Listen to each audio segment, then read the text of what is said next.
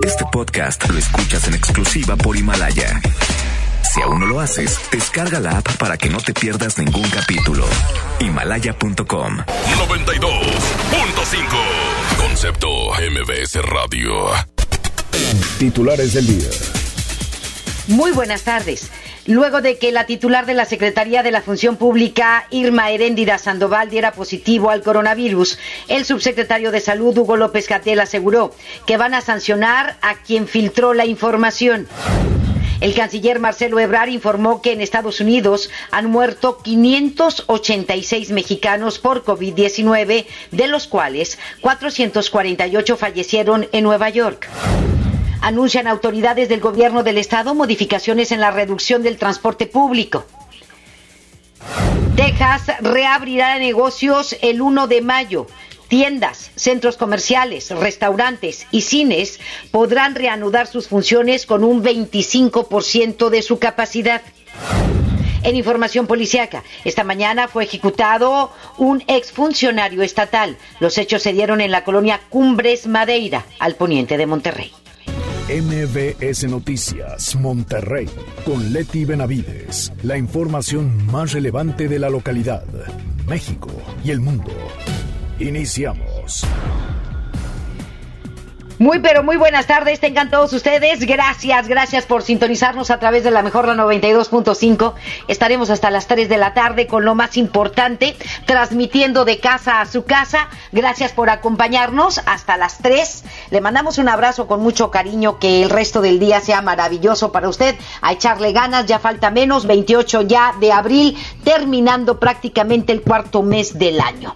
Y bueno, nos vamos con los detalles de la información. Le digo que la secretaria de la Función Pública informó ayer que su titular, la Secretaría, informó ayer que su titular, Irma Heréndira Sandoval, dio positivo a COVID-19 siendo el primer miembro del Gabinete Federal en contraer este virus. Así lo dio a conocer a través de un comunicado una semana después de que la funcionaria fue diagnosticada con coronavirus, en el que detalla que se encuentra en excelente estado de salud y sin síntomas graves desde que fue diagnosticada el pasado 20 de abril. Irma Heréndira Sandoval dio positivo a COVID-19 tres días después de haber difundido la fotografía de una reunión que sostuvo con el secretario de Hacienda, Arturo Herrera, y la titular del Consejo Nacional de Ciencia y Tecnología, el CONACID, María Elena Álvarez Viula, la cual fue criticada en redes sociales debido a que los funcionarios aparecían sin respetar las medidas de sana distancia y pues ahora se va a tener que checar el secretario de Hacienda y también la titular de el CONACIT, sí, porque estuvieron en una reunión antes de ser diagnosticada entonces Irma Heréndira Sandoval. Y bueno, con respecto a esto, el presidente Andrés Manuel López Obrador eh, destacó que, pues, eh, en otras cosas que no hace falta el toque de queda ni prohibiciones, además también advirtió sanciones para quienes hayan filtrado justamente la información de que Herendira Sandoval, la secretaria de la Función Pública, tenía coronavirus. Sí, eh, no querían que se supiera. Pero bueno, Rocío Méndez, quién sabe si se haya reunido Andrés Manuel López Obrador con ella en su oficina, sin protección. Eso también lo tienen que checar, porque pues se tarda el COVID en manifestarse hasta 15 días. Y ahí se tienen que checar varios de los que hayan tenido contacto con Irma Herendira Sandoval. Pero nos vamos con Rocío Méndez, está en la Ciudad de México, estuvo en la conferencia matutina de Andrés Manuel López Obrador y nos tiene todos los detalles. Adelante, Rocío, muy buenas tardes. Efectivamente, Leti, gracias. Muy buenas tardes. El presidente Andrés Manuel López Obrador rechazó el autoritarismo para controlar el nivel de contagios de coronavirus en esta emergencia sanitaria. El pueblo de México está dando un ejemplo al mundo de ser un pueblo responsable y que se gobierna a sí mismo no hace falta estar insistiendo mucho en que se tienen que cumplir las medidas, mucho menos el autoritarismo. Toques de queda y prohibiciones. Vamos a salir adelante. La estrategia para controlar el nivel de contagios de COVID-19 en la República Mexicana avanza en buenas condiciones, aseguró el secretario de Salud, Jorge Alcocer. Que el paciente, México, está en buenas condiciones. Su pulso, el pulso de la salud, nos muestra que no está ni para arriba ni por abajo, está muy bien, no hay arritmias y desde luego que llevamos tres meses o más en ello. El subsecretario de Prevención y Promoción de la Salud, Hugo López Gatel, afirmó que la secretaria de la Función Pública, Irma Heréndira Sandoval, contagiada de coronavirus, está en perfectas condiciones de salud. Sobre la secretaria de Función Pública, Irma Heréndira Sandoval Ballesteros, la doctora está en perfectas condiciones, tuvo COVID leve, como ocurre en 80% de las personas, y se aplicó el protocolo del estudio de contacto. Su familia está en perfectas condiciones, ninguno fue infectado por el SARS-CoV-2 y de sus compañeras y compañeros de trabajo. Todavía no se concluye el estudio de casos y contactos, pero de los contactos iniciales todos han resultado negativos. Y estamos investigando quién fue quien filtró la información, porque si filtró la tabla de datos de las personas involucradas, tendrá una sanción. Por su parte, el canciller mexicano Marcelo Ebrard relató el número de mexicanos que han fallecido en el exterior a causa del coronavirus. Fallecimientos en Estados Unidos registrados de mexicanas y mexicanos. Nueva York tiene 448. Segundo lugar, California muy distante con 32. Tercer lugar, Illinois con 26. En total tenemos 566 fallecimientos que mucho lamentamos. En el resto del mundo, contagiados bajo supervisión solicitada a los consulados y o embajadas, tenemos 49. En primer lugar, Canadá con 37, Italia con 2 y luego tenemos a Australia, Cuba, España, Irlanda, Kenia, Perú, República Checa, República Dominicana y Tailandia con un mexicano. Tenemos un fallecimiento en Perú, en Cusco. Es el reporte al momento. Muchísimas gracias, Rocío. Que tengas muy buenas tardes. Y le digo que la Organización para la Cooperación y el Desarrollo Económico, la OCDE, informó que alrededor de 77 países, 77, han aplicado prórrogas en el pago de impuestos, algo que México no ha hecho porque el presidente no quiere. La organización dijo que el país ha rechazado algún alivio fiscal en impuestos federales como IVA y en el impuesto sobre la renta, el ICR, y que solo se han autorizado o se ha autorizado el diferimiento en pagos del Seguro Social, cuotas de Infonavit y devolución acelerada del IVA. Detalló que hay 34 países con programas de flexibilización de pago de adeudos en los que se han extendido los plazos para el pago o reducido las tasas de sanciones y recargos, en contraste con México, que ha puesto énfasis y cacería prácticamente en el cobro de deudas atrasadas por contribuyentes por parte del Servicio de Administración Tributaria, el SAT. La OCDE agregó que pues le permite que permite que las empresas pues pospongan su pago de impuestos durante la etapa más crítica de la pandemia puede proporcionar el flujo de efectivo necesario para evitar el cierre de, de empresas y despido de trabajadores. Y tienen razón. Y es lo que están pidiendo los empresarios desde hace mucho a la federación. Pero Andrés Manuel López Obrador dice que no. ¿Sí? Dice que no. Entonces, pues ahí está lo que dice la OCDE, OCDE, la OCDE, con respecto a esto y hace un llamado de atención también a nuestro país. Porque pues no va a haber manera en que las empresas puedan soportar. Muchas van a quebrar. ¿Cómo le haces? ¿Sí? Y no hay prórroga, sino todo lo contrario, cacería de deudores, en contra de deudores y aquellos que no paguen impuestos. En una situación en la que pues no está el horno para bollos. La situación económica es terrible. Hay muchas empresas que están 100% cerradas, otras están trabajando apenas al 50% no producen igual, no venden igual, no venden porque no están paradas. Entonces, ¿cómo le haces para pagar a los trabajadores? ¿Cómo le haces para pagar impuestos? ¿Cómo le haces para pagar al seguro, al Infonavit, al, SAT, etcétera, etcétera? Si no hay ventas, si estás parado. No, no, hay congruencia en lo que dice el presidente y en lo que en lo que estamos viviendo y lo que pasa en otros países en donde han sido más flexibles. pero aquí no. Lamentablemente no. Nos vamos con otra cosa.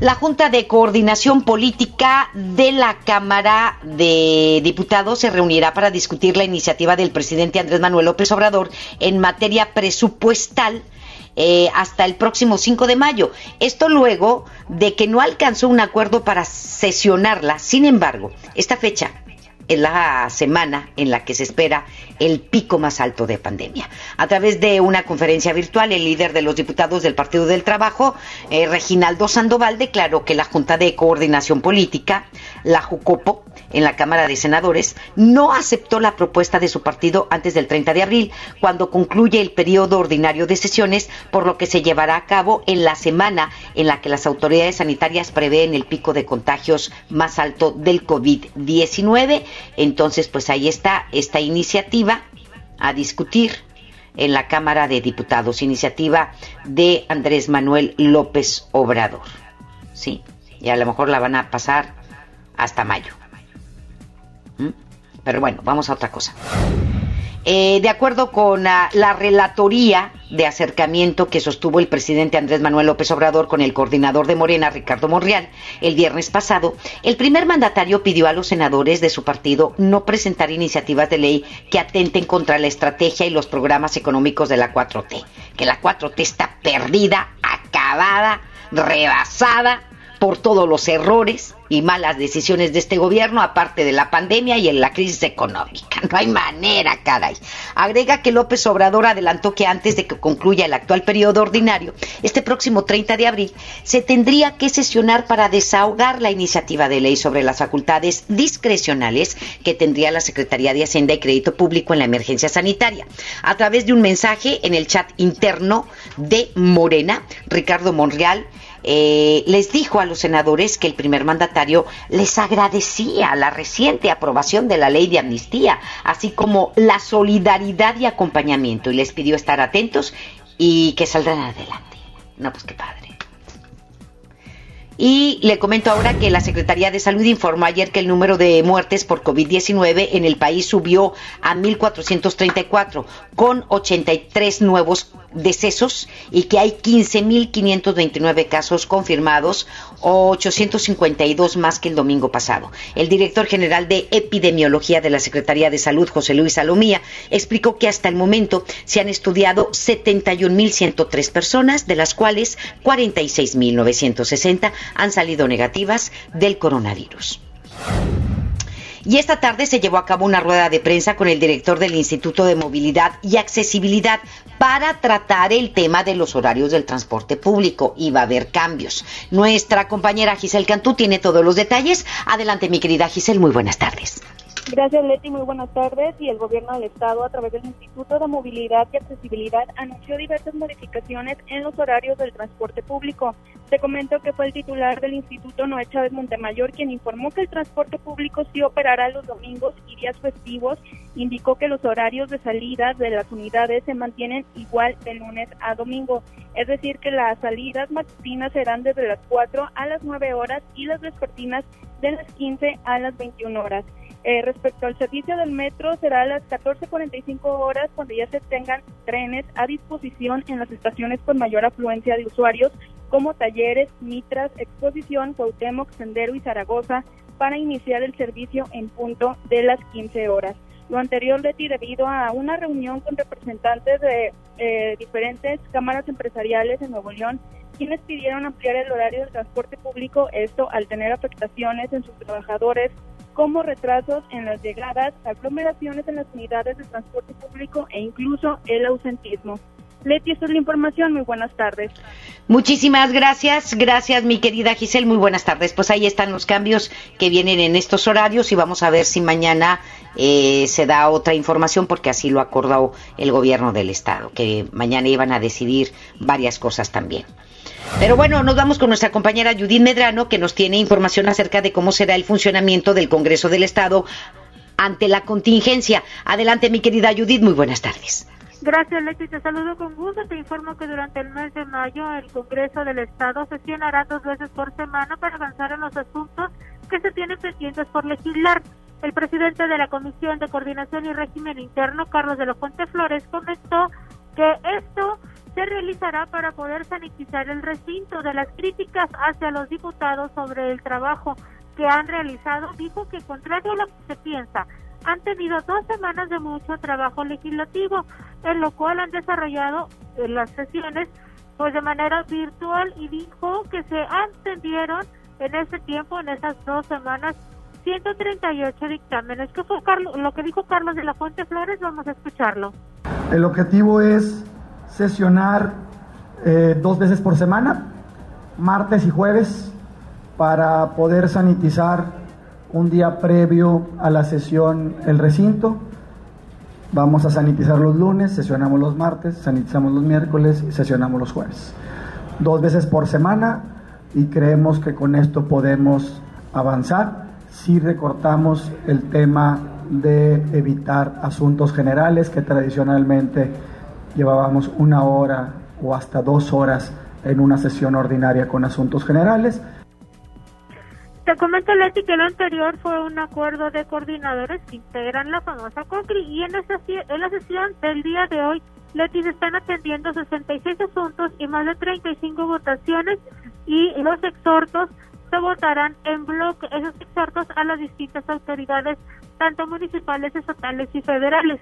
Te comento también que el día de hoy quedó aprobado las modificaciones al Código Penal, la Ley de Acceso a las Mujeres a una Vida Libre de Violencia para sancionar la violencia de género. Esto fue aprobado la semana pasada en comisión y ahora pues ya fue votada aquí en el pleno del, del recinto legislativo.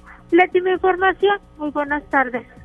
Muchísimas gracias, mi querida Judith. Que tengas muy buenas tardes. Buenas tardes, Leti. Le comento ahora que la Mesa Metrópoli Monterrey acordó con los alcaldes que la integran hacer una revisión del ejercicio de los recursos públicos para que la ciudadanía pueda conocer a detalle cómo gastaron los municipios metropolitanos eh, por la emergencia del COVID-19, cómo y cuánto gastaron. Se informó que esta será publicada mensualmente hasta que termine la contingencia. La secretaria técnica del organismo de esta iniciativa privada, Mayra Hernández, explicó que van a realizar este ejercicio de rendición de cuentas en base a la metodología de datos abiertos y transparencia presupuestaria y que objetivo de esto es estar subiendo la información sin demérito de las obligaciones que tienen los municipios en temas de transparencia. Además eh, de información detallada sobre las compras, también se van a realizar infografías por municipio sobre el monto y el destino de los gastos, así como el mecanismo de adquisición, es decir, si la compra se realizó a través de adjudicación directa, invitación restringida o licitación pública.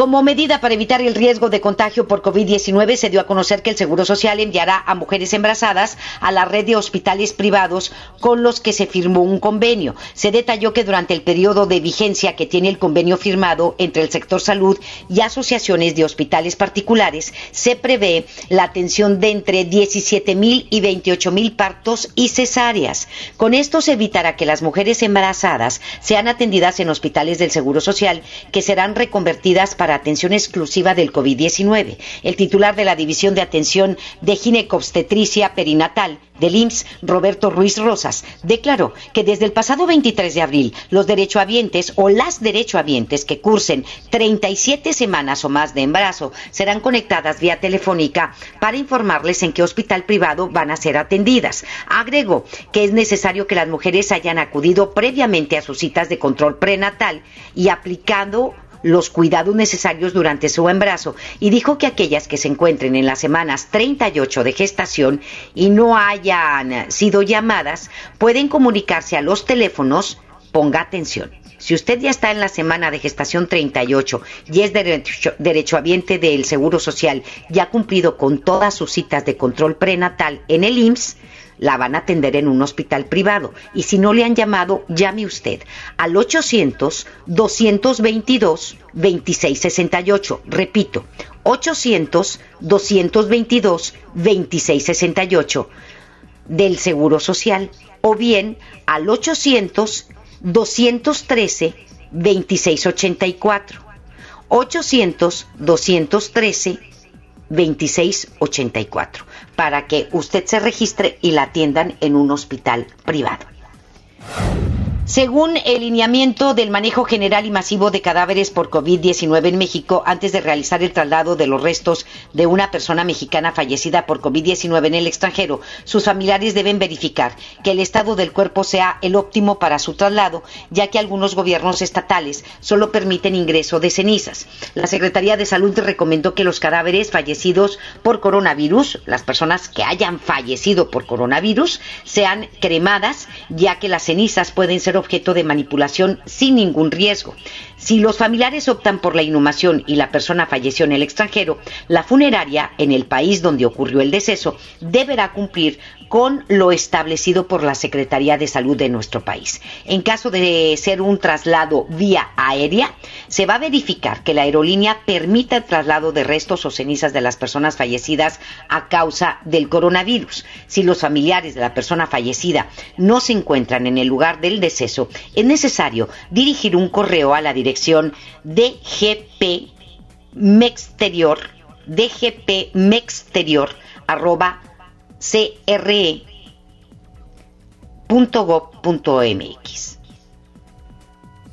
SRE, perdóneme usted, de Secretaría, SRE.gov.mx, para garantizar una adecuada atención y orientación sobre los trámites correspondientes. Esto es ante la Secretaría de Relaciones Exteriores. Vaya. Y ahí también se puede meter a la página de la Secretaría de Relaciones Exteriores de nuestro país para que tenga más información en caso de que un familiar de usted haya fallecido en el extranjero. De acuerdo con un estudio elaborado por la Universidad Nacional Autónoma de México, en el país hay alrededor de 43.8 millones de personas que se encuentran en una situación de vulnerabilidad alta, muy alta y crítica ante la pandemia. El documento titulado Índice de Vulnerabilidad en México ante el COVID-19 se detalla que son 607 los municipios que están en situación crítica, de los cuales 71 tienen contagios, además que hay 611 municipios en situación muy alta de vulnerabilidad, de los cuales 131 tienen contagios. En situación alta son 619, de los cuales 188 presentan contagios. Agrega que se trata de personas que viven en municipios localizados en áreas rurales del país, donde hay un alto porcentaje de personas mayores de 60 años de edad que no tienen camas hospitalarias o personal médico o que tienen una producción económica precaria. Esa es la realidad de la salud de nuestro país. Y sobre todo en los municipios rurales y en los estados como Chiapas, como Tabasco, por ejemplo. Tabasco presenta gran cantidad de enfermos de COVID, lamentablemente. La tierra de Andrés Manuel. El Procurador Federal del Consumidor, Ricardo Chifel, recomendó que se mantenga el pago de colegiaturas porque una gran cantidad de las escuelas privadas han mantenido sus clases a distancia o bien piden que existan conciliaciones entre los padres de familia y las instituciones privadas educativas para que se aplique algún descuento en los pagos correspondientes a los meses de marzo y abril. Schiffel señaló que se puede negociar con los colegios dado a que continúan con sus actividades a distancia a pesar de la contingencia. Estas declaraciones se dieron durante la conferencia de prensa del presidente Andrés Manuel López Obrador, en donde el procurador de este eh, que es el, encargado de la Procuraduría Federal del Consumidor, em, señaló que se debe hacer un esfuerzo para que los maestros sigan con sus actividades para así poder regresar más rápido a la normalidad. El director del Seguro Social, Zoé Robledo, informó que a partir de hoy 21.582 pequeñas empresas solidarias que no dieron de baja a su personal comenzaron a recibir vía transferencia electrónica los primeros créditos de 25 mil pesos cada uno. Así lo dio a conocer hoy durante la conferencia de prensa también de Andrés Manuel López Obrador, la matutina, en la que señaló que se trata de los primeros 539 millones de pesos que se mm, dispersan o que se otorgan para negocios como misceláneas, carpinterías y abarrotes. Zoé Robledo invitó a los 649 mil pequeños empresarios solidarios para que se sigan registrando en la página del Seguro Social para acceder a este apoyo. En esta en otra información también se dio a conocer a través de un documento que forma parte de un proyecto de inversión enviado por la Secretaría de Hacienda que el Seguro Social planea gastar 12 millones de pesos para comprar seis hornos crematorios ante la contingencia del COVID-19. El documento con fecha del 15 de abril detalla que la institución busca hornos de gas natural o LP con chimeneas de 5 metros, dos cámaras, control de residuos y cámaras de enfriamiento de gases. El proyecto de inversión menciona que cada horno medirá 4.5 metros de largo y 3 de ancho, con precio unitario de 1.7 millones de pesos masiva, por lo que se cree que el IMSS ya tiene a un proveedor para la compra de estos crematorios, ¿sí? Que se van a necesitar. Y bueno, ahora le vamos a, a presentar las notas positivas de la semana con nuestro compañero Oscar Valderas. MBS Noticias Contigo en Casa tiene para ti notas positivas. Este martes llegamos al día 8 de la fase 3 de la pandemia por COVID-19. Si se cumple la predicción del gobierno mexicano, estamos a solo 34 días de que comiencen a relajarse las medidas de aislamiento, solo 34 días más. Mientras llega ese esperado 1 de junio, vemos cara a cara la etapa más retadora de la crisis sanitaria, pero también es la que ha generado más historias de solidaridad mundial, empujándola a límites que hace mucho no veíamos. Hemos visto en Europa muros llenos de cubrebocas colgantes para que quien necesite uno lo tome gratuitamente y se proteja. Librerías rodantes que regalan desde cómics hasta las grandes obras literarias a niños inquietos, propinas generosas para las familias que luchan por mantener sus restaurantes abiertos y donaciones solidarias a los albergues animales para que ningún ser vivo se quede sin comer. Esas son las historias que nos han llegado desde otros países y en las últimas semanas, cada martes, aquí en MBS, nos hemos dedicado a comentarlas e inspirarnos. Pero ahora es tiempo de ver hacia adentro y dedicarle el 100% de este espacio a las historias esperanzadoras que recorren nuestro país. Aquí están las cinco buenas noticias de la semana, todas hechas en México. 1. Entre los rings de batalla más feroces que hay en el país contra el coronavirus, hay uno que destaca por el amor que está recibiendo en la Ciudad de México. Se trata del Hospital 20 de Noviembre del Iste, en la Colonia del Valle, donde cientos de profesionales de la salud están salvando vidas. Para agradecerles el esfuerzo, los vecinos del multifamiliar presidente alemán les ofrecen todos los días a las 9 de la noche un bello tributo musical desde los balcones de sus departamentos. A veces es música clásica, a veces un pop pegajoso que los hace bailar. A ratos les chiflan para animarlos, les gritan ánimo, gracias por todo. Y a veces por las noches, los vecinos encienden las linternas de sus celulares para iluminarlos entre tanta oscuridad.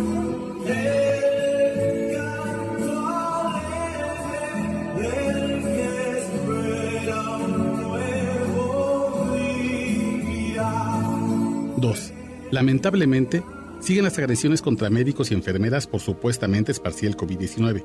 Estas acciones atroces se han viralizado por todo el país, incluso en el mundo. Así que hagamos populares también las reacciones positivas a esas agresiones. Por ejemplo, la historia de Luciel Carranco, una enfermera en Nuevo León a quien un chofer de autobuses de pasajeros le negó el servicio en el municipio de Juárez por supuestamente estar infectado. El enfermero grabó un video, llorando, para explicar lo que había pasado, preocupado porque al no poder subir al camión, llegaría tarde al trabajo. Y un camión no me quiso subir. Pensé que esto no pasaba acá, pero es verdad. Afortunadamente, un hombre solidario decidió actuar y en redes sociales hizo el compromiso de regalar al joven enfermero un automóvil nuevo para que nunca más llegue tarde a la importante labor de sanar personas. Te vamos a apoyar en la compra de un vehículo con mucho cariño, con mucho amor, para que sigas trabajando como lo que estás haciendo como un buen enfermero. 3. Y si de solidaridad hablamos, la gente de Tijuana se pinta sola. La colonia Juárez, un niño de 10 años sacó sus juguetes al patio de su casa para subastarlos a cambio de comida, pues su mamá llevó un mes y medio desempleada a causa de la emergencia sanitaria. Las imágenes de sus juguetes a la venta pronto se volvieron virales, así como la enorme respuesta de decenas de tijuanenses quienes rápidamente se movilizaron para comprar víveres y entregarlos a la familia del niño Alexis. La entrada de la casa pronto se llenó de comida y al final Alexis pudo quedarse con todos sus juguetes. Incluso le regalaron otros para jugar en lo que reinician las clases. 4. Los mexicanos estamos aplicando y bien los consejos de las abuelas. Donde come uno, comen dos y si hace falta, solo hay que echarle más agua a los frijoles. Una búsqueda por internet da cuenta de que en las últimas dos semanas, más de 1.500 negocios de comida alrededor del país han decidido donar parte de sus platillos para apoyar a la gente, desde profesionales de la salud hasta familias afectadas en el bolsillo por la pandemia. Los tacos fueron en el primer lugar de la comida más regalada, seguido de tortas, antojitos mexicanos y hasta pizza. ¿Por qué? Porque somos mexicanos y llenamos el corazón de los que queremos llenándoles el plato en la mesa. 5. Vayamos pensando en dónde irán las estatuas para los médicos que murieron en la línea de fuego de su deber, porque la pandemia también cambiará nuestro concepto de héroe nacional. Tal vez un futbolista lo siga haciendo, o un cantante de moda, pero cada vez se lee con más frecuencia en redes sociales la iniciativa de enlistar la identidad de los doctores que literalmente se murieron en la raya por la gente, para homenajearlos cuando todo esto pase. Como el oriundo de Tepito, José Porras del Hospital General Zona 30 de IMSS en la Ciudad de México, quien se negó a abandonar sus pacientes con COVID-19 a pesar de él tener obesidad y diabetes. O el doctor Roberto Farías, quien era director de la Clínica 86 del IMSS Monclova, que pese a los riesgos, nunca se echó para atrás ni con el alarmante brote en Coahuila. Para ellos y las decenas de médicos que han fallecido tratando a los pacientes, ya se prepara un memorial que los honre cuando la normalidad llegue más temprano que tarde, porque llegará. De eso no hay duda. MBS Noticias, contigo en casa, trajo para ti notas positivas. Más adelante en MBS Noticias Monterrey. La Organización Mundial de la Salud señala que la pandemia del coronavirus está lejos, muy lejos de finalizar. Italia se prepara para reactivar su economía. La información continúa después de esta pausa. Estás escuchando MBS Noticias Monterrey con Leti Benavides. Preguntar es tu derecho. Tengo miedo de que mi hija no llegue. ¿Qué se está haciendo para cuidar su regreso? Pregunta a los encargados de seguridad, que para eso están. Algo no me cuadra. ¿Cuánto se gastó para construir la carretera? Pregunta a las autoridades de transporte. Ellos deben saber. Yo quisiera saber si tendrán los medicamentos en la clínica que me toca. Pregunta al sector salud. Ellos tienen esa información. Usa la plataforma de transparencia. Te deben responder. El INAI defiende tu derecho a preguntar. El que pregunta no se equivoca. En mi tienda del ahorro, hoy siempre nuestro compromiso es darte más. Tú eliges. Papa blanca, papaya moradol, plátano, mango ataulfo, mango tomi a 13.90 el kilo. Compra unas galletas María Gamesa de 510 gramos y llévate gratis un jugo Tetrabric Humex de un litro. En mi tienda del ahorro, llévales más. Válido del 28 al 30 de abril. Hola, ¿qué tal? Mi nombre es Calor y utilizo este medio para informarte que no me voy a ir y que, como es mi costumbre, este año estaré más fuerte que el pasado. No importa a lo que te dediques. No tendré piedad con nadie. Espero me disfrutes. Por tu atención, gracias. Que el calor no te detenga. Mantente hidratado. Electrolit. Hidratación total. Científicamente hidratante. Consulte a su médico. Dimos por hecho que ir a la escuela y estudiar era labor de todos los días. Trabajar en equipo. Damos por hecho tantas cosas. Pero lo importante se puede ir. Como el agua. Hoy más que nunca, tómala en serio. Cuida el agua. Agua y Drenaje de Monterrey. Gobierno de Nuevo León. Quédate en casa bien comunicado. El mejor plan es cambiarte a la telefonía celular de Freedom Pop sin plazos forzosos, desde 135 pesos al mes, con minutos, mensajes y redes sociales ilimitadas y megas para navegar. Contrata Freedom Pop en todo el país al 55 55 123 123. Si tienes Dish, tienes increíbles descuentos. Términos y condiciones en dishcelular.com.mx. Es de niño sorprenderse cuando mamá y papá llegan con el regalo que tanto esperan. Este Día del Niño, visita la app o coppel.com y regálales horas de diversión con la gran variedad de juguetes que encontrarán ahí. Además, con tu crédito Coppel, es tan fácil que ya lo tienes. Mejora tu vida. Coppel. Válido al 30 de abril de 2020. En México está creciendo la esperanza, un movimiento que se vuelve cada día más grande con la honestidad, las propuestas y la alegría de nuestra gente. Estamos unidos y eso nos hace más fuertes para transformar lo que parecía imposible cambiar. En cada ciudad, en todas las regiones, somos más los mexicanos con Morena y contigo seremos la mayoría que va a comenzar un nuevo capítulo en la historia de México. Vente a Morena, la esperanza de México. Juntos haremos historia.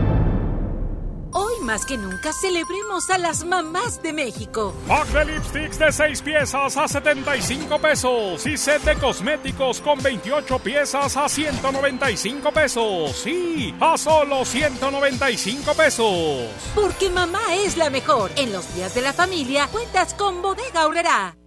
Amigas y amigos, el uso de cubrebocas previene el contagio de COVID-19, por lo que en Nuevo León su uso será obligatorio. Puedes hacerlos en casa con cualquier tela. Déjalos de uso quirúrgico a los profesionales. No genere desabasto. Hemos instalado unidades drive-thru para que te realicen la prueba sin bajarte de tu auto. Pero esto es solamente para personas con síntomas respiratorios. No olvides que estamos juntos en esto. Te seguiré informando. Gobierno de Nuevo León. El Senado de la República continúa trabajando para ti. Ahora los programas sociales quedan garantizados en la Constitución. Así se respalda la entrega de apoyos sociales a la población con discapacidad permanente y a las personas mayores de 68 años. Además, becas para estudiantes en condición de pobreza y servicios de salud integral y gratuito a quien no tenga seguridad social. Senado de la República. Cercanía y resultados. Regresamos con más información. MBS Noticias, Monterrey, con Leti Benavides. Dos de la tarde con 37 minutos nos vamos en este momento con el doctor César Lozano. En un minuto, para vivir mejor. Un minuto para vivir mejor con el doctor César Lozano. Tú sabes que el buen humor es un mecanismo de defensa. Está comprobado que reír fortalece el sistema inmunológico de defensa. Nos ayuda a mejorar el estado de ánimo en cualquier situación de miedo, de tristeza, de incertidumbre, como la que estamos viviendo actualmente, tú ya sabes, por esta pandemia del coronavirus. Tú sabes que la risa y el mal carácter son contagiosos, los dos. Otra peculiaridad del buen humor es que en momentos como este, es el que nos predispone a compartirlo creando una experiencia colectiva. El humor es contagioso, el buen humor ni se diga. entre broma y broma la verdad se asoma.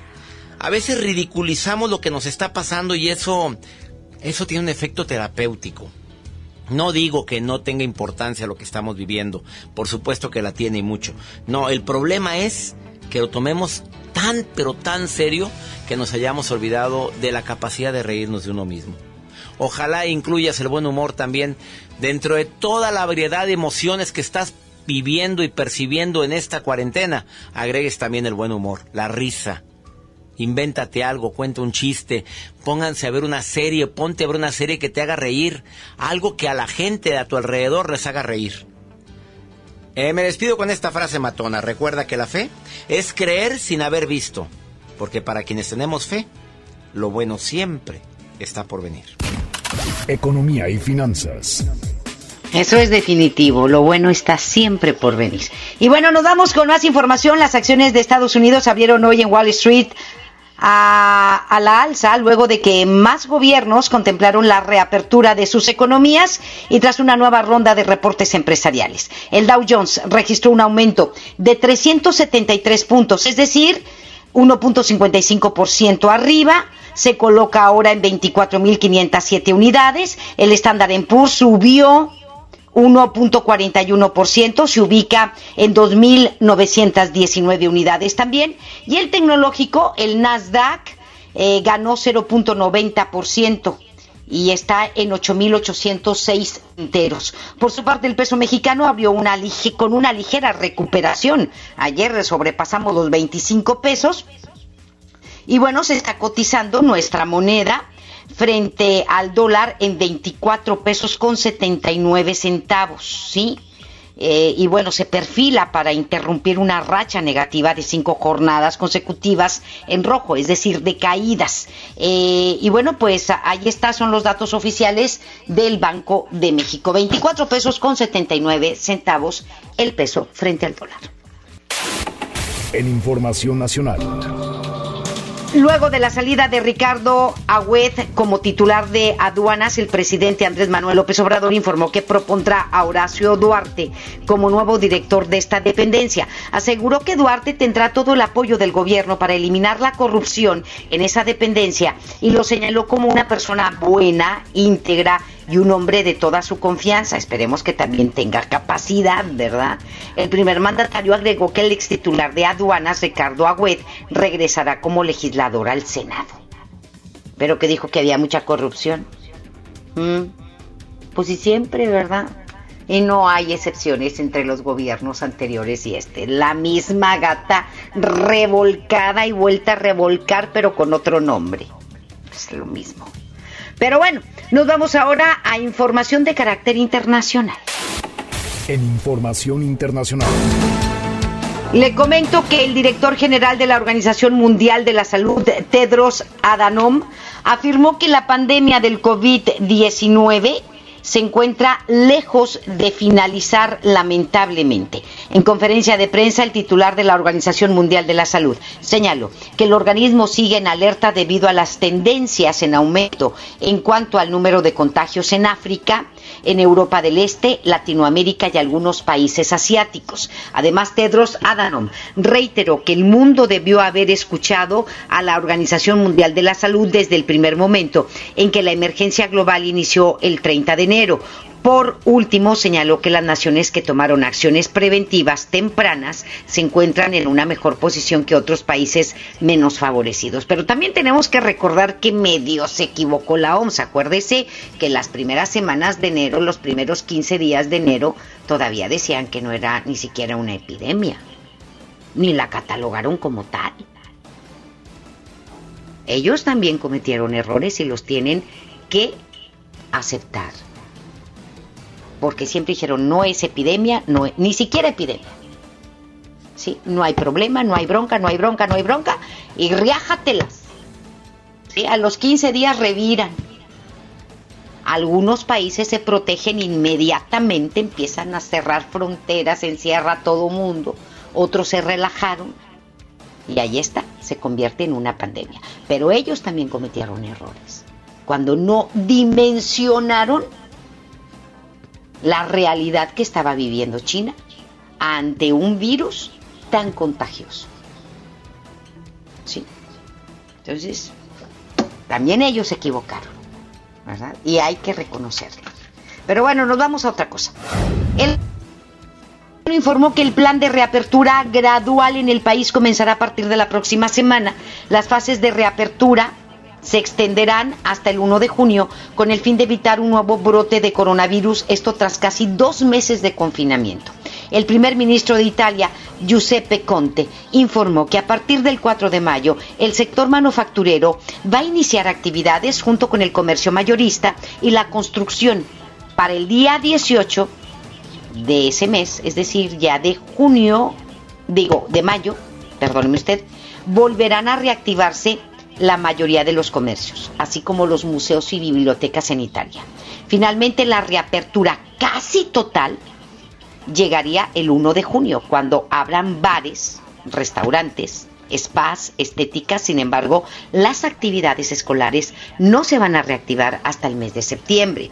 Hasta el momento, Italia suma con 197 mil contagios y más de 26 mil muertes causadas por el COVID-19, pero ya van a abrirle la puerta, van a reactivar economía a partir del 4 de mayo y luego el 18 pues se reactivan comercios y hasta el 1 de junio restaurantes, museos y demás. Suponemos que con ciertas restricciones también, ¿eh?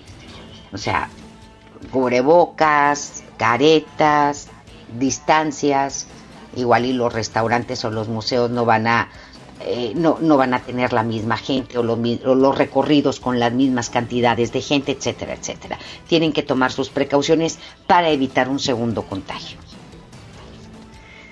Y le comento que a partir del 30 de abril la orden de quedarse en casa eh, expirará en Texas, en los Estados Unidos, así lo informó el gobernador Greg Abbott, quien señaló que esta reapertura será paulatina y escalonada. La primera fase de reapertura iniciará el 1 de mayo.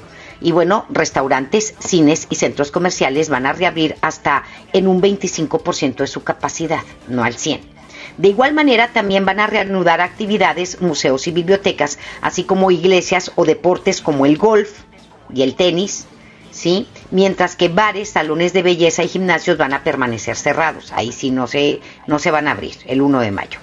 Eh, de funcionar la primera fase, la segunda comenzaría el 18 de mayo y en ella todos los negocios restantes podrán volver a operar, aunque esto depende del número de contagios y muertes por coronavirus durante el próximo mes de mayo allá en Texas. Es lo que acaba de decidir Greg Abbott y bueno, se reabren los negocios y la economía el 1 de mayo en todo Texas va a ser paulatina y escalonadamente, con restricciones, 25% de capacidad en comercios, en cines y en restaurantes, nada más.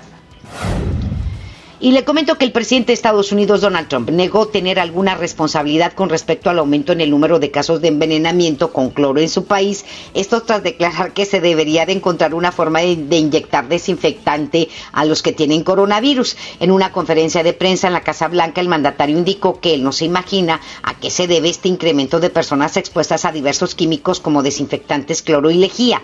A pregunta expresa de una reportera sobre sus eh, comentarios con respecto a los desinfectantes, el mandatario aseguró que estaba siendo sarcástico y que realizó dichos comentarios para ver la reacción de los medios de comunicación. ¿A qué tipo tan estúpido? ¿Le hubieran inyectado de una vez cloro en el cerebro? ¿Cómo te pones a hacer ese tipo de comentarios ante una contingencia y la gravedad que tenemos, caray? Imagínese la gente ha de haber pensado, pues si lo dice el presidente es que algo sabe de que el desinfectante te mata el virus pues déjame ponerme cloro y déjame inyectarme desinfectante, déjame sacarlo del, del spray, ¿verdad? O déjame, agarro un, bote y, me lo zambo todo. ¿Sí? Entonces, claro que, y dice, ay, fui sarcástico a ver qué reacción tenían los medios. Qué estúpido. Deberían de inyectarle cloro en el cerebro. Pero vamos a otra cosa. Seguridad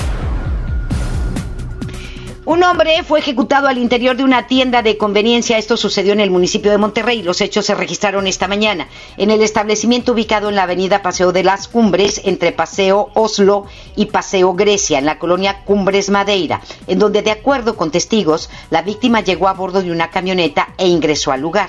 Luego de esto, dos sujetos llegaron a bordo de una motocicleta, de los cuales uno de ellos se bajó e ingresó a la tienda de conveniencia, en donde se acercó a la víctima y le disparó para luego huir del lugar en la misma moto. De acuerdo con declaraciones de los testigos, los sujetos estaban siguiendo a Laura Oxiso, que fue identificado como David Eugenio Elizondo Cantú desde momentos antes eh, de este hecho ya estaba plenamente identificado y pues este fue funcionario, ¿verdad?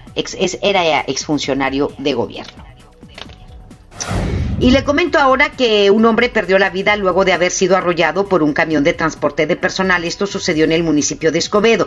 Los hechos se registraron anoche sobre la carretera Laredo, en su cruce con la avenida López Mateos, en la colonia Fernando Amilpa, en donde según testigos el Aura Oxiso intentó cruzar la vía cuando fue embestido por el camión que lo arrastró entre 20 y 25 metros lo dejaron sin vida, lamentablemente. La víctima fue identificada por los vecinos del lugar como Jorge Dolores Trejo Casares, de 32 años de edad, quien se dedicaba a la venta de flores y se dirigía a su casa al momento del percance. El chofer de la unidad se identificó como Ramiro Basilio Santiago, quien quedó detenido en el CODE del municipio de Escobedo. you El hallazgo del cuerpo de un hombre al interior de un tambo generó la movilización policiaca. Esto sucedió también en el municipio de Escobedo. La localización se reportó la tarde de ayer en el cruce de la avenida San Miguel y Carpintero, en la colonia San Miguel Residencial, a donde arribaron elementos de la policía quienes confirmaron la presencia del cuerpo, el cual tenía amarradas las manos y las piernas con un cable y que estaba cubierto con sábanas y bolsas de plástico, de acuerdo con una fuente policíaca. Presuntamente el hombre fue asesinado a golpes y que se le detectaron diversos traumatismos. NBS Noticias, Monterrey. Información local. La exalcaldesa de San Pedro Garza García, Teresa García de Madero, le exigió a la diputada federal Tatiana Cloutier en una carta que circuló por WhatsApp que votara en contra de la iniciativa del presidente Andrés Manuel López Obrador de asumir el poder absoluto sobre el presupuesto sin que intervengan los legisladores federales. García de Madero le advierte que si no lo hace, el pueblo en un futuro se lo va a demandar y que Manuel J. Cloutier, ex candidato presidencial ya fallecido y padre de Tatiana Cloutier, le dice, te hubiera dicho lo que hoy te estoy diciendo, Tatiana. En respuesta, la diputada federal Tatiana Cloutier declaró que la bancada de Morena acordó ayer hacer modificaciones al presupuesto de reforma enviada por el presidente Andrés Manuel López Obrador en materia presupuestal. Agregó que la ley actual ha permitido que los presidentes manejen con libertad el presupuesto, por lo que buscará definir una fuente externa como el Banco de México o el INEGI, las condiciones de emergencia económica eh, para que se establezca un margen o límite para que ajustes mayores deban pasar por la Cámara de Diputados, de acuerdo con sus facultades, así como definir plazos para que la Cámara actúe en prontitud en este tipo de casos. Fue lo que contestó Tatiana Cloutier. Y bueno, pues este, pues sí, pero que no sea el presidente el que tenga la decisión absoluta de qué se van a hacer con esos recursos sin pasar por el Congreso. Y sin que nos den cuentas. Si ya se echó toda la lana, caray. ¿Y dónde está? Y no hay, no hay, no hay, no hay estrategias, no hay controles de nada en los recursos federales, de nada. Y eso es en serio, no lo estamos inventando.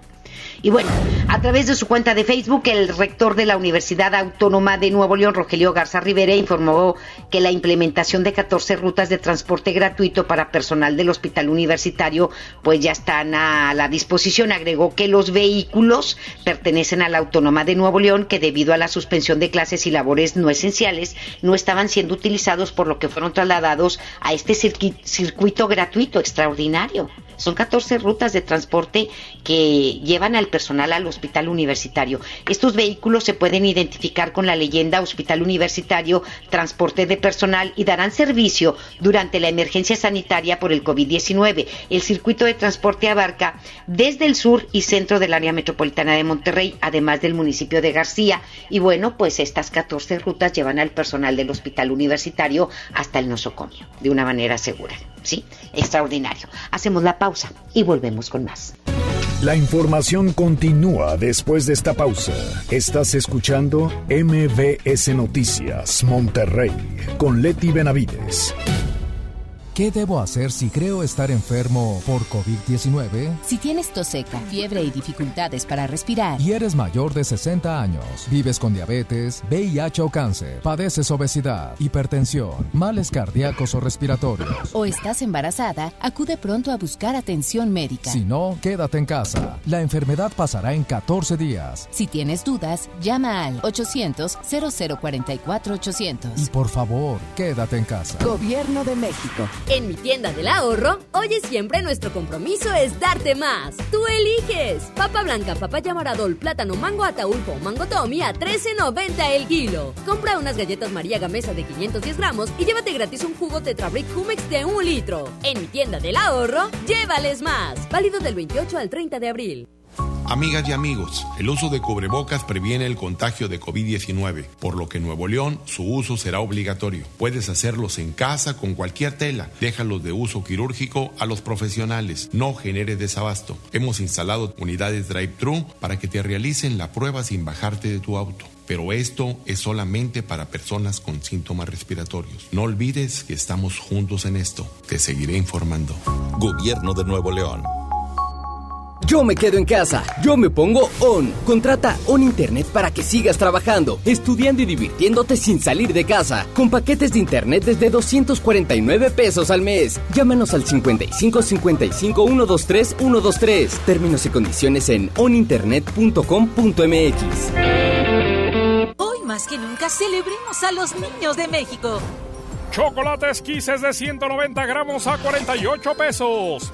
Y 4 pack mordisco Holanda de 62 gramos cada uno a 45 pesos. Porque los niños nos llenan de alegría, en los días de la familia cuentas con Bodega Horrera. Creciendo juntos. Visita tu nueva Superfarmacia Guadalajara en la colonia Valle de las Palmas. En calle Álamo, esquina Avenida Palmas. Con super ofertas de inauguración. Todas las pilas Energizer con 40% de ahorro y 30% en audífonos Steren. Farmacias Guadalajara. En Telcel te conectamos con los que más quieres, porque con tu plan Telcel Max sin límite tendrás la mejor cobertura y la mejor red para sentirte siempre cerca de tus seres queridos. Además, te regalamos el doble de megas, más redes sociales sin límite y los mejores smartphones sin pago inicial. Mantente conectado con Telcel, la mejor red. Consulta términos, condiciones, políticas y restricciones en telcel.com. En Smart estamos trabajando para ti y tu familia. Piña miel a 9.99 el kilo. Naranja a 9.99 el kilo. Fresa canastilla de 454 gramos a 28.99. Tomate saladet a 26.99 el kilo. Plátano a 15.99 el kilo. Compra con moderación para que a todos nos alcance. Aplican restricciones. En México y el mundo enfrentamos un reto sin precedente. El COVID-19 es muy contagioso y se extiende por todo el país. La única manera de contenerlo es que todos nos quedemos en casa. Si lo hacemos, todos nos protegeremos de la enfermedad. Debemos ser responsables. Salir solo si es estrictamente necesario, tomando las medidas de sana distancia. El virus no discrimina edad ni condición social. Seamos solidarios y juntos saldremos adelante. Quédate en casa. Gobierno de México. En Caja Popular Mexicana nos solidarizamos con nuestros socios ante el COVID-19, poniendo a tu disposición el programa de apoyo de hasta seis meses de espera en el pago de tus créditos. Conoce más del programa y regístrate en www.cpm.coop. Teléfono 807-100-800 o en tu sucursal. Caja Popular Mexicana. Juntos cooperando por México. Nueve de cada diez incendios forestales son provocados por actividades humanas. Si enciendes una fogata en el bosque o en la selva, hazlo en un espacio alejado de árboles, troncos, pasto y hojarasca. Antes de irte, asegúrate de apagarla completamente. Si ves un incendio forestal, repórtalo al 911 o al 846-23-6346. Prevenirlo es más fácil que combatirlo. Sistema Nacional de Protección Civil. Gobierno de México. Regresamos con más información. MBS Noticias, Monterrey, con Leti Benavides. En juego con Toño Net.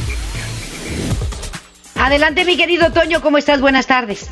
Gracias, Leti. ¿Cómo estás? Buenas tardes. La Liga 1, es decir, la Liga Francesa, que así se denomina, se convirtió en la primera de las cinco grandes ligas europeas que no podrá concluir la temporada 2019-2020. Es consecuencia de la pandemia del COVID. Los eventos que reúnen a más de 5.000 participantes no podrán realizarse en Francia hasta antes de septiembre. Estas son las palabras del ministro de Francia, Edouard Philippe.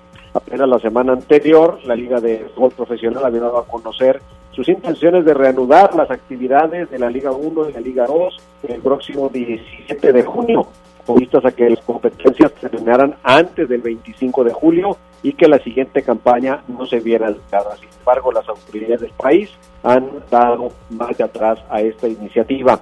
En otros temas, Michael Robinson, el exfutbolista, presentador y comentarista de televisión, ha fallecido este martes a los 61 años de edad, víctima de un cáncer que él mismo anunció que padecía el pasado mes de diciembre. Con tremenda tristeza se comunicó el fallecimiento de Michael, una de las figuras del fútbol inglés, nació en Leicester el 12 de julio de 1958 y anunció en diciembre de 2018 que padecía un melanoma avanzado, hay gran observación en el medio futbolístico de aquel país.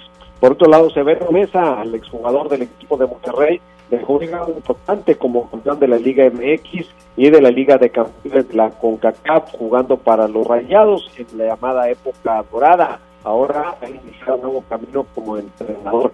El ex capitán del equipo de Monterrey está a solamente unos meses de graduarse de la Escuela Nacional para Directores Técnicos y tiene tiempo aplicando sus conocimientos en el FC Dallas de la tercera división. Está a un semestre de ser un entrenador con los eh, certificados necesarios para poder dirigir profesionalmente. Eso es lo que tenemos, Leti, en la información deportiva. A las 4 de la tarde, más detalles y más noticias con Paco Ánima, de Show de Sol. Muchísimas gracias, mi querido Toño. Estaremos al pendiente. Gracias a ti, Leti. Hasta luego. Hasta pronto. Muchísimas gracias. Bonito martes. Lo esperamos mañana en punto de las 2.